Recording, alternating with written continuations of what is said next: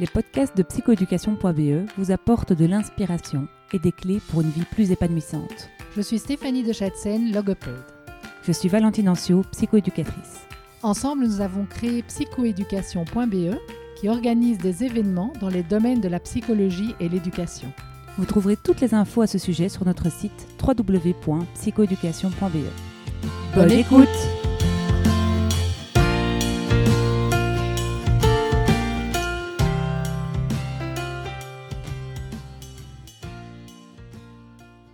Aujourd'hui, nous recevons Florence Servant-Schreiber, un grand honneur pour nous parce qu'on l'adore.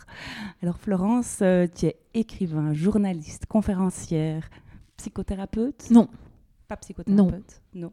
je ne Ah. soigne personne. Tu ne soignes personne, tu soignes euh, la population au complet? J'informe. Tu informes. Oui. Ok, et tu rends les gens heureux parce que tu es professeur de bonheur. Alors en tout cas, je les, je les instruis sur le bonheur. Maintenant, les rendre heureux, je n'aurais pas cette euh, prétention. Ok, en tout cas, euh, moi, tu me rends heureuse. J'adore lire tes livres, ça se lit. euh, Oh, c'est merveilleux, c'est facile, c'est- puissant parce que c'est scientifique, donc euh, c'est nourri et euh, on sent que tu, tu y crois et donc euh, ça se transmet très très bien. C'est vraiment, je vous recommande. Alors, il y a trois kiffs par jour Power Patate, La Fabrique à kiff, Mm. Avant, je n'étais que moi. Oui. Et Trois ans de kiff. trois ans de kiff. Et Dîner de kiff, Dîner de qui est, kiff. un, qui est un livre de cuisine. Ah, merveilleux. Et le prochain arrive bientôt puisqu'il va sortir. Ah. euh, Et il va sortir au mois de- il va s'appeler. euh, ah, c'est la première fois que je le, je le prononce. Ah, Ah, c'est en avant-première absolue. Il va s'appeler Bloom. ah, merveilleux. Bloom comme ton, ton, euh, ta- ton parcours d'écriture. Petite nuance B-L-O-U-M. C'est plus un bruit. Ah, Bloom. ok, Bloom, Mm. ok. Et il, par- il parlera d'écriture, de l'écriture qui fait du bien. Ah, merveilleux. Je me réjouis déjà. Alors, qu'est-ce qui t'a mené? Est-ce que tu as toujours été écrivain? Est-ce que tu as toujours euh, fait ce que tu fais aujourd'hui? Ou, ou tu as eu un parcours classique ou avant ça? Euh, c'est très difficile à dire, écrivain non, puisque j'ai pris un stylo pour la première fois à l'âge de 40 ans. Jusqu'à là, j'avais été une mauvaise élève en français, donc euh, j'étais restée un peu traumatisée par ça. Et hum, le, fil commun depuis que j'ai commencé à travailler, parce que ça fait maintenant un petit moment que je travaille, j'ai exercé plein de métiers différents, ça reste la psychologie et le fonctionnement humain. C'est ça qui m'intéresse. Euh, nous sommes des espèces de machines extrêmement sophistiquées, enfin des êtres en plus. hein, Là-dessus, euh, va venir se mettre un peu d'âme, bien sûr. Mais notre fonctionnement est tellement fascinant que à partir du moment où j'ai étudié ça, ne serait-ce que le développement de l'enfant et tout ça, enfin, c'est vraiment quelque chose qui m'a complètement captivée. Depuis, c'est vrai que je m'intéresse à ça de très près, mais un peu à ma façon. Voilà. Ok, une façon assez pop, je trouve. Alors, pop, euh, oui, peut-être. Ludique Ludique, ça, j'aime pas beaucoup ce, ce- ce terme-là. Oui, pop, euh, je, je préfère pop euh, ou sexy carrément. Voilà, allons-y. Oui, oui, oui. Et, et c'est pas moi qui suis sexy, mais c'est euh, c'est la pédagogie qui peut être sexy. Tout à fait. Et, et je me suis tellement ennuyée en apprenant, Ouais, euh, étant, étant petite, je crois, que j'ai réalisé qu'il y avait vraiment des sommes d'informations qui pouvaient être transmises et que personne n'a dit que ça devait être ennuyeux. Enfin, Il n'y a, pas d'obligation à, à être chiant, en fait. Donc, euh, ça, ça ouvrait la possibilité, probablement, de pouvoir exprimer les choses un peu différemment. Enfin, en tout cas, à ma façon. Ok. Voilà. Et donc, pour ça, tu t'es formé à Harvard? Alors, pour être très exact, je suis euh, diplômée d'une euh, d'une université américaine qui s'appelle John F. Kennedy Université, qui est à près de San Francisco, et qui était une des premières, euh, peut-être une des seules d'ailleurs, parce qu'il n'y en a pas beaucoup, université New Age. Tout ça se passe dans les années 80. Euh, c'est le début de l'ère euh, de l'Aquarius. Enfin, bon, bref, avait la, Californie était extrêmement euh, ouverte. Ils, ar- ils arrêtaient de toucher au LSD et on était plus préoccupés par les, justement les, mécaniques cliniques des gens. Mais c'était absolument génial de voir cette dimension-là. Je suis partie en Californie faire des études de cinéma. J'ai croisé donc Monsieur Tony Robbins qui euh, aujourd'hui encore fait traverser des stades entiers sur des lits de braise euh, brûlantes. Ça, c'est son, c'est vraiment ce qui l'a rendu connu, c'est de faire marcher les gens sur le feu. J'ai marché sur le feu avec lui. Nous étions 20 dans la pièce parce que tout le monde était très jeune, lui et moi aussi. Euh, et à ce moment-là, en faisant ça, c'est vrai que je me suis dit, c'est là où j'ai compris qu'il y avait quelque chose dans la manière dont nous nous percevons qui peut être différente et que finalement cet euh, être humain qui nous accompagne, hein, qui est nous, notre personnalité, notre conditionnement, peut être un peu modifié ou en tout cas mieux compris. Et je me suis donc intéressée au développement personnel en me disant, bah, si j'étais capable de marcher sur des braises, c'est bien qu'il y a des discours qui peuvent, intérieurs bien sûr, qui peuvent avoir un impact sur des comportements. La preuve, je ne me suis pas brûlé les pieds, donc peut-être que ça peut s'appliquer à d'autres choses. Ok, et donc d'où la conférence que tu vas bientôt donner à, Bruxelles qui s'appelle Les super pouvoirs. C'est, ça peut, t'as, as trouvé la racine de. Alors, l'histoire est bien plus longue que ça, puisque à ce moment-là, euh, j'ai 19 ans, je, je, suis en Californie, je trouve ça absolument génial de, de, voilà, de traverser les braises. Donc, je vais sauter en parachute, je tombe évidemment, je me, je, me réceptionne très mal. Donc, il ne s'agit pas de penser qu'on peut faire les choses. Il faut parfois un peu d'entraînement. Bon, ça, c'est, c'est une, autre, euh, une autre question. Et, mais en tous les cas, j'ai décidé à ce moment-là d'étudier la psychologie. Et de le faire dans un contexte euh, assez extraordinaire, puisque c'était cette université où il y avait aussi bien des cours de psychologie clinique que des cours de danse soufie. Donc on parlait, euh, ça s'appelait de la psychologie transpersonnelle qui inclut la spiritualité et la psychologie. Et donc euh, c'était absolument fascinant. Le, les super pouvoirs dont, nous allons parler euh, lors de la prochaine conférence. Ça, c'est quelque chose qui est venu plus tard. Donc, c'est là qu'intervient le lien avec l'université de Harvard, qui chez moi s'est fait sous la forme euh, suivante, donc bien, bien, bien, bien plus tard. Là, j'avais déjà eu plusieurs vies professionnelles, j'avais fait de la formation, j'avais fait des sites internet, j'avais fait de la ridologie. La, ridologie Oui, alors la ridologie, eh bien, alors ça n'est pas l'étude des rides, mais c'est l'art de faire des rideaux. Voilà, et j'étais donc très spécialisée en, en rideaux et je m'en servais presque comme un outil de développement personnel puisque venaient chez moi des gens, plutôt des femmes, qui avaient envie en un week-end de réaliser une paire de rideaux ça fait, en tout cas, ça faisait partie. J'étais dans, ça c'était les, les, années où mes enfants étaient jeunes. On a des, on a, on a des questions un peu autour du nid quand nos enfants sont jeunes. Euh, donc, euh, comme, comment, comment fait-on, quand comment le construit-on? Il y a plein de choses archaïques comme ça finalement. Et hum, j'avais moi-même eu besoin de rideaux. J'avais quand même fait, je pense, alors maintenant ça s'appelle un burn-out. Euh, à ce moment-là, on disait encore dépression. Burn-out, c'est plus cool. Mais, mais c'est pareil. on sait absolument plus quoi faire de soi-même. Je vois. Donc euh, j'étais passée par là et vraiment ne sachant absolument plus quoi faire de moi-même, j'avais fait 10 ans de formation et j'en pouvais plus, j'en pouvais plus. J'avais peut-être répété les choses trop, je ne sais pas. En tout cas, vraiment, je ne pouvais plus y aller. Et à ce moment-là, j'ai eu besoin de rideaux. Donc mes enfants étaient petits. J'ai appris à faire des rideaux et de toucher du tissu, de hum, réfléchir comme ça en trois dimensions, un travail manuel. je viens d'un environnement pas du tout artisanal. Mhm. Euh, dans, dans, ma famille, il y a plutôt des gens euh, intellectuels. On écrit ce qu'on pense, mais on ne fabrique pas nécessairement avec les doigts. Et c'est une dimension qui me manquait complètement, mhm. qui était euh, la, la, créativité en fait. Il y avait une énorme créativité mhm. chez moi qui jusqu'à là était assez conditionnée, en tout cas cornaquée dans des enseignements un peu classiques, tout en n'étant pas très bon élève, hein, ça veut rien dire. Hein. on, peut on, peut avoir, on, peut avoir, une grosse tête sans s'en servir très bien, mais en tout cas, elle pèse lourd déjà. Et hum, donc j'ai découvert le plaisir de, faire des choses avec mes mains. Et je me suis rendu compte que dans l'univers du rideau, j'avais des idées qui n'existaient pas, de choses que je ne voyais pas. Choses par exemple qui ne m'arrivent pas du tout dans le vêtement. Je n'ai aucune imagination pour le vêtement qui dépasserait ce que je peux voir dans les magasins. Je vois des choses dans les magasins qui me plaisent et je me dis c'est cool.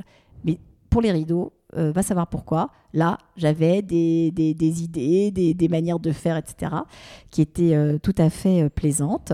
Et j'ai partagé ça en proposant à des gens. Je, suis allée voir un fabricant de machines à coudre en disant voilà, je voudrais ouvrir un atelier de, de, couture, donc il faut que vous me donniez des machines à coudre. Ils ont dit ah bon, d'accord. Ils m'ont donné des machines à coudre. Littéralement, je suis rentrée avec mes huit machines à coudre que j'ai installées dans, dans mon salon. J'ai demandé à mes enfants et mon mari de partir le week-end. Et, et des gens gens venaient et fabriquaient leur, euh, leur paire de rideaux. Donc j'avais fait tout ça. Euh, et puis, à la suite de ça, euh, je, je, me suis mise, enfin j'ai découvert, Internet est arrivé, je, Internet est né pendant que je, je, me posais des, des questions professionnelles à l'issue de, de, tout ça.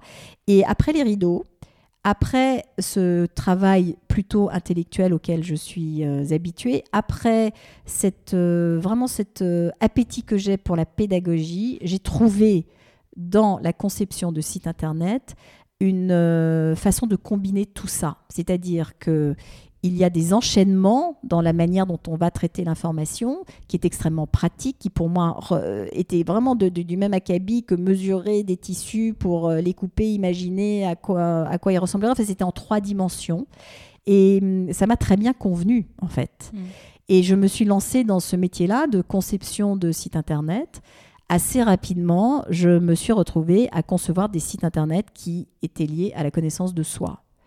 Donc, euh, des tests en ligne, euh, comment on se sert de l'interactivité pour mieux se, se connaître. Mhm. Et hum, ce travail-là, euh, disons, a évolué, puis euh, m'a quitté. Voilà, c'est- ça arrive. Que- Du jour au lendemain. non, pas du jour au lendemain. Pas du jour au lendemain. Je, je- je travaillais pour euh, Psychologie Magazine Mhm. euh, à Paris. Et euh, donc, je m'occupais du développement de toutes les nouveautés Internet. Donc, c'était extrêmement amusant. C'était, nous étions une petite équipe. On avait du... Vraiment, ça marchait bien. On avait du succès, etc. Mais nous avons été vendus à une grosse maison. Et en arrivant dans cette grosse maison, j'ai j'ai senti physiquement, j'ai été traversée par le fait que ça n'allait pas être possible. Je n'ai pas écouté, j'y suis quand même allée. J'ai essayé, j'ai essayé de me conformer, j'ai essayé d'apprendre les codes de ces énormes structures où pas mal de gens tiennent les murs. Enfin, c'était pas du tout la même énergie et ça n'a pas marché. Et, et donc, au bout d'un moment, nous avons fait le constat conjoint que ça ne marchait pas. Et, et donc, hop, re-rupture professionnelle. Ok. Mais cette fois-ci, ça n'a pas pris la, hum, le chemin d'un d'un burn-out parce que mon énergie, je la maintenais et je venais de recevoir un email signé par Tal Ben-Shahar, qui était donc le professeur de bonheur de l'université de Harvard. Car je m'étais intéressée, c'était vraiment avant, avant que cette psychologie positive n'arrive même en Europe. Il y avait euh, à ce moment-là uniquement des chercheurs aux États-Unis qui publiaient, Martin Seligman, euh, Tal Ben-Shahar euh, notamment. la famille Dinner, enfin vraiment des chercheurs. Là, on était encore dans les laboratoires, néanmoins, ces chercheurs-là publiaient des choses. J'étais donc inscrite, j'étais allée répondre à plein de questionnaires sur les sites internet de ces Mm. universités parce qu'on peut participer à des études, donc euh, ça, ça m'amusait beaucoup. Et c'est dans ce cadre-là que j'ai dû re- mon, mon mail a dû devait figurer sur une liste et tac, je reçois quelque chose qui dit euh, introduction à la psychologie positive, cours en ligne animé par Tal Ben-Shahar, le professeur de, de- de bonheur de Harvard, et je m'inscris à cette euh, chose. Et, ce qui nous mène au super pouvoir, c'était vraiment le début de l'histoire, c'est que j'ai rencontré dans cette euh, psychologie positive, je pense quelque chose que j'attendais, que j'étais probablement allée chercher déjà en Californie, qui est justement quand tu dis quelque chose de pop, il y a des gens qui vont euh, dénigrer la psychologie positive en disant que c'est une de la pop psychologie. Mhm. Eh bien, moi, plutôt que de dénigrer la pop psychologie, j'étais enfin euh, enchantée qu'il y ait des gens non seulement formés, mais structurés, instruits, chercheurs, qui se soient dit, eh bien, maintenant, on va se préoccuper de l'être humain, non pas pour le guérir, mais pour l'épanouir, ce qui n'est pas exactement la même chose. Voilà, je pense que c'était le- l'endroit que, que je cherchais depuis un moment. Ah, c'est merveilleux, hein, parce que c'est vrai que enfin, c'est assez neuf, en tout cas, enfin, ça fait euh, en tout cas moi une dizaine d'années euh, que, que- que j'entends parler de ça. Et pendant mes études de psycho, c'est vrai qu'on ne parlait que de pathologie. Jamais on ne m'a parlé de qu'est-ce qui, comment est-ce qu'on fait pour aller bien, en fait. Oui. Et donc, euh, et même, je pense dans mon entourage, je pense à des gens qui étaient beaucoup sous médication. J'étais assez euh, un- impressionnée des gens, voilà, euh, qui n'étaient pas complètement fous, mais je trouvais que la quantité d'antidépresseurs était dans les personnes que je connaissais était assez assez euh, voilà c'était compliqué je trouvais je me dis mon dieu j'espère que je vais pas prendre des antidépresseurs quand je serai grande et donc Ouais. en fait la psychologie positive Ah oui, même dans ta vie personnelle. Ah tu, oui. des- tu étais entouré de gens ah qui oui étaient oui dans ma vie ouais. personnelle oui oui dans les années 80 euh, 90 euh, c'était vraiment très répandu dans, dans l'entourage, c'était quasi banal en fait. La psychiatrie, pour moi, euh, les psychiatres, euh, bah oui, bah, ça marchait bien pour eux, je crois. Mm. Donc, euh, mais c'est le métier que tu as choisi néanmoins. Oui, oui. Ben oui parce que ça, ça, me fascine et je pense, bah, heureusement, je ne dois pas prendre d'antidépresseurs. Je pense que la psychologie positive, notamment, contribue, je, je trouve, à mon épanouissement personnel et que j'espère j'espère le diffuser en tout cas euh, à beaucoup et épargner en tout cas euh, la médication. oui, mais, mais, mais, tu as raison et ça joue aussi et, c'est important d'en parler parce que si je suis arrivée dans, dans, ce cheminement et si je me suis intéressée à la psychologie positive, je dois vraiment rendre ça à mon cousin David mm Servan-Schreiber, qui lui-même était psychiatre. Et hum, qui lui-même était psychiatre aux États-Unis, donc très imprégné de cette culture américaine qui, quand même, cherche le, bien, cherche le mm. fonctionnel, simplifie certes, mais oui, mm. mais de temps en temps, juste que ce soit plus simple, c'est mm. déjà un, atout et une facilité. Et David dans, avait publié un livre qui s'appelait Guérir de la dépression sans médicaments euh, ni thérapie, je crois, euh, le, nom, le nom complet. Il parlait des travaux de Martin Seligman et de la psychologie positive, et donc de cette possibilité nouvelle d'avoir des outils destinés strictement à l'épanouissement, mais diffusés par des laboratoires de psychologie. Et hum, c'est donc en lisant ça que je me suis dit, ah bon, donc euh, comme toi, il y a des gens qui prennent ça à l'envers et qui se disent, et si ça allait bien? Et, si on pouvait modéliser quand ça va bien pour s'en inspirer mhm. C'est quand même moins flippant que de toujours essayer de se guérir et de se traîner dans euh, papa-maman, euh, et ce qui m'est arrivé et, mes, casseroles. Parce que bien sûr, mes casseroles, elles sont là, mais mm, elles sont là. Est-ce qu'il n'y a pas autre chose qui peut être euh, un peu plus, euh, un peu plus entraînant et surtout un peu plus autonome? Parce que ce qui est formidable avec cette psychologie positive, et là je tiens à, à mm, comment dire, éclairer une, une réalité, c'est qu'on n'a absolument pas besoin d'être psy pour s'en servir. C'est de l'information. Mmh. Des gens qui vous disent je suis psychologue positif, ça veut rien dire. Euh, en fait, ce qu'est la psychologie positive, ce sont des études qui sont faites dans des laboratoires et dont on publie les conclusions. Et à partir du moment où j'ai l'information de la publication de cette conclusion, je peux décider d'en faire un comportement, enfin d'adopter un comportement si on parle de la gratitude, une fois que je sais que la gratitude peut me permettre de gagner 7 ans d'espérance mmh. de vie, eh bien je suis libre d'avoir envie d'essayer ou pas. Je n'ai pas besoin d'un médecin, je n'ai pas besoin d'un thérapeute, mmh. je n'ai pas besoin d'un diagnostic, mmh. j'ai à peine besoin d'un coach. J'ai juste besoin de l'information. Et donc probablement, c'est là où tout s'est un peu retrouvé, regroupé pour moi. C'est que c'est de la pédagogie et c'est de l'information et c'est de la clarté d'expression. Et plus je peux exprimer les choses simplement, plus ça peut rentrer mhm. dans la, somme de connaissances des gens qui sont euh, en face ou autour de moi ou avec moi, et plus ils sont libres. Mhm. d'essayer et de choisir Mais oui, et plus il euh, c'est comme de parler une langue couramment ou de balbutier plus nous parlons le nous-mêmes couramment mhm. et c'est vrai que pour l'expérimenter ça marche vraiment euh, voilà, et, de, même, de transformer en effet les, petits aléas de la vie en opportunités, je trouve que c'est un truc de dingue en fait, et c'est pas difficile, c'est juste une gymnastique. Euh, donc, euh, donc voilà, donc ça c'est vrai que donc tu parles de la gratitude dans la psychologie positive. Est-ce qu'il y a d'autres éléments concrets, pratico-pratiques euh, voilà, qui, peuvent éclairer euh, les gens qui nous écoutent, auxquels tu penses? Oui, bien sûr, le, et, notamment ce qui va faire l'objet de, cette conférence que nous allons faire ensemble, sur, euh, qui, dans mon vocabulaire s'appelle On a tous des super pouvoirs.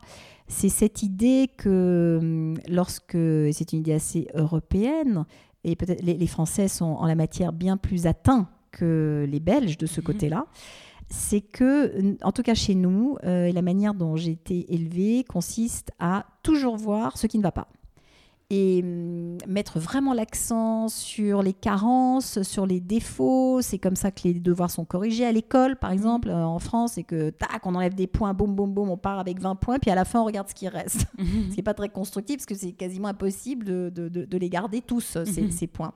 Donc on part du principe que ce qui est déterminant, c'est ce qu'on a raté, ou ce qu'on ne sait pas, ou là où on s'est trompé.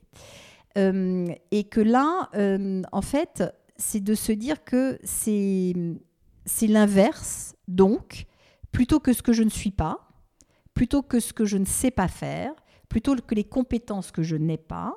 C'est là où interviennent les super pouvoirs. Mais qu'est-ce que j'ai, bon Dieu? Mhm. Puisque je suis quand même quelqu'un qui fonctionne, qui se relie aux autres, qui réalise des choses. Donc il doit bien y avoir quelque chose à l'intérieur de moi qui fonctionne. Et une fois que je peux euh, non seulement nommer ce qui m'habite et qui fait que je suis capable de faire des choses, je vais commencer à en profiter et je vais commencer même à m'éclater en m'en servant. Mhm. Donc ça, c'est ça, c'est très concret, c'est de, de se lire à l'envers. Et non pas de dire je ne parle pas bien allemand, mais d'être capable de dire je parle pas mal anglais. Mhm. Voilà, c'est juste, c'est une tournure euh, là aussi. Ah, merci. En tout cas, on a bien hâte de t'écouter. En tout cas, Florence Servan-Schreiber, ridologue, cuisinière, euh, journaliste, euh, webmaster. euh, je suis assez épatée, conférencière. Quelle vie passionnante. En tout cas, c'était très inspirant. Et ben voilà, on se réjouit de t'écouter le 26 novembre au Centre culturel de Dorghem à Bruxelles. Moi, Voilà, aussi, moi aussi, moi aussi, moi aussi. on se réjouit. À très vite. Merci de nous avoir écoutés jusqu'au bout. Si vous avez aimé ce podcast, merci d'en parler autour de vous. Et de nous mettre 5 étoiles et un commentaire sympa sur votre plateforme d'écoute. À, À bientôt